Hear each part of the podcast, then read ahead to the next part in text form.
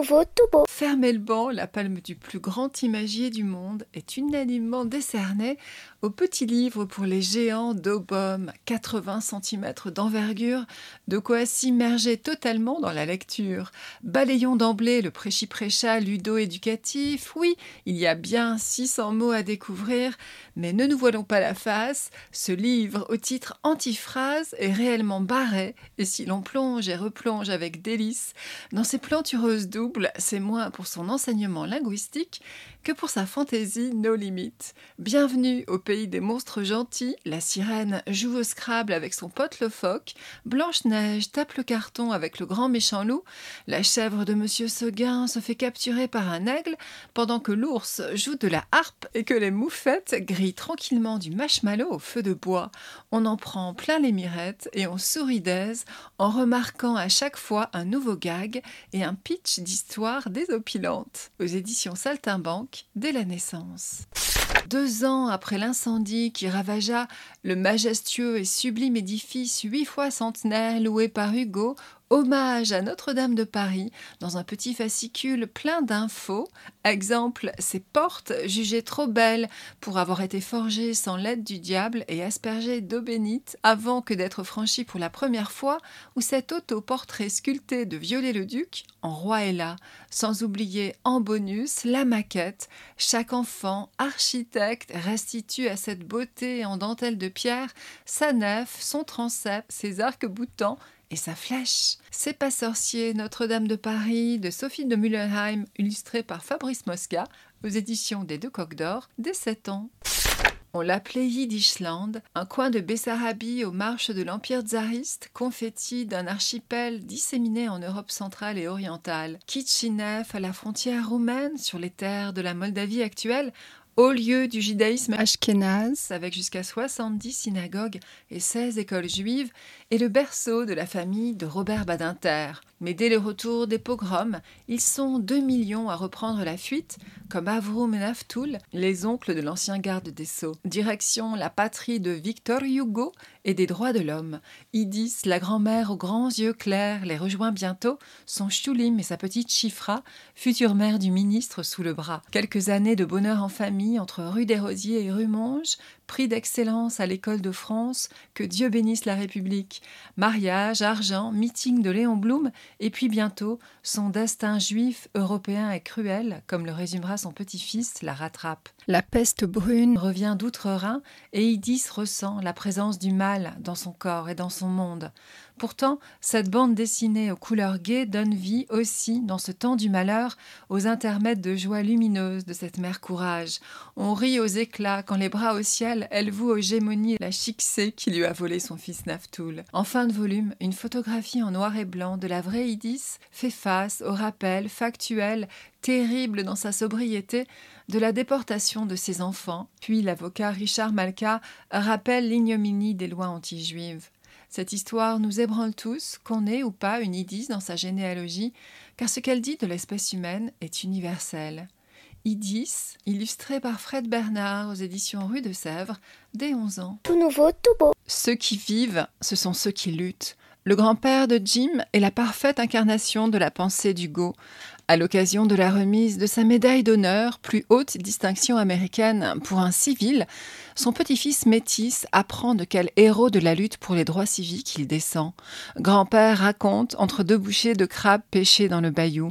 Il avait dix ans quand son père et lui, sa mère était morte, ont fui centre-ville dans la vieille Chevy taguée d'insultes racistes. Amis des négros, vendus, traîtres à la race blanche. C'était le Sud, un genre de bled où à la fête de l'école on tire au chamboule-tout sur des têtes de noirs grimaçantes, grossièrement caricaturées sur des boîtes de conserve. Ou, chauffés à l'alcool de grains distillé dans des alambics familiaux, les hommes en cagoule et robes blanches organisent au calme des expéditions punitives contre les habitants des misérables baraques du quartier noir.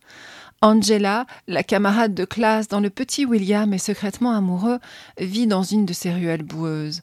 L'enfant ne comprend pas. Pourquoi s'en prendre sauvagement aux cuisinières, aux métayers, aux nounous qu'on a toujours connus C'est que le suprémacisme blanc a des racines aussi longues que les cyprès de Louisiane. À la guerre, les transfusions entre sang blanc et sang noir n'étaient-elles pas séparées? Mais il existe une arme pacifique contre les cavaliers du clan, les caractères de plomb du canard local que le père de Bill imprime depuis 17 ans. Il y dénonce en une la barbarie des petits blancs assassins aux ordres de l'oligarchie sudiste. En annexe à ce roman poignant et incarné, un passionnant dossier retrace l'histoire de la société secrète et de ceux qui l'ont combattue. Klu Klux Klan des ombres dans la nuit de Roger Martin aux éditions Oscar dès 12 ans.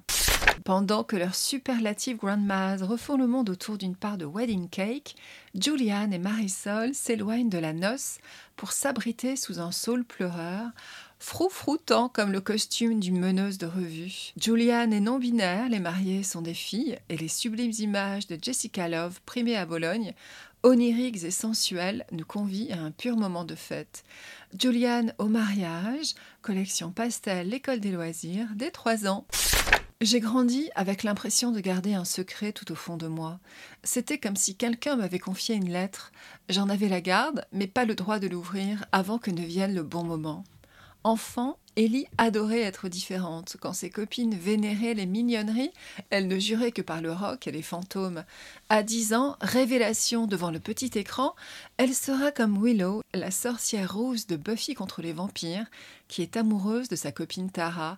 Pourtant, Ellie mettra encore dix ans à découvrir qui elle est, adoptant en surface, sans tromper grand monde, les règles de l'hétéronormativité, malgré les rencarts ratés avec les garçons, les relations compliquées avec le miroir et la nourriture, et la sensation tenace de rétrécir à l'intérieur. Je n'avais même pas conscience de l'existence du placard, et encore moins d'être enfermée à l'intérieur. Mais à 21 ans, Ellie fait la rencontre et accepte enfin qui elle est. Cet autoportrait graphique, drôle et sincère, est là pour que d'autres filles, enfants ou adolescentes, ou même jeunes adultes, errent moins de temps dans leur quête d'identité. Toutes les fois où je me suis dit je suis gay d'Eleanor Cruz aux éditions Stankiss dès 13 ans. Gaston, la licorne arc-en-ciel, est amoureux. Un soleil radieux brille dans son cœur quand il pense à Églantine, la violoniste. Si toi aussi tu as des petits cœurs coincés en toi à l'idée de déclarer ta flamme, fais les mouvements de respiration de ce mini-album. Incontournable en cette période de confinement, dans un coffret livre, Gaston, la licorne New Age t'apprend aussi la patience en cultivant des coquelicots et des bleuets. Ah, si tout pouvait être simple, comme dans le monde de Gaston. Les émotions de Gaston, d'Aurélien Chenchoshin, aux éditions Hachette Enfant, dès 3 ans. Retrouvez les livres de Tout Nouveau Tout Beau sur le site d'Enfantillage. Enfantillage.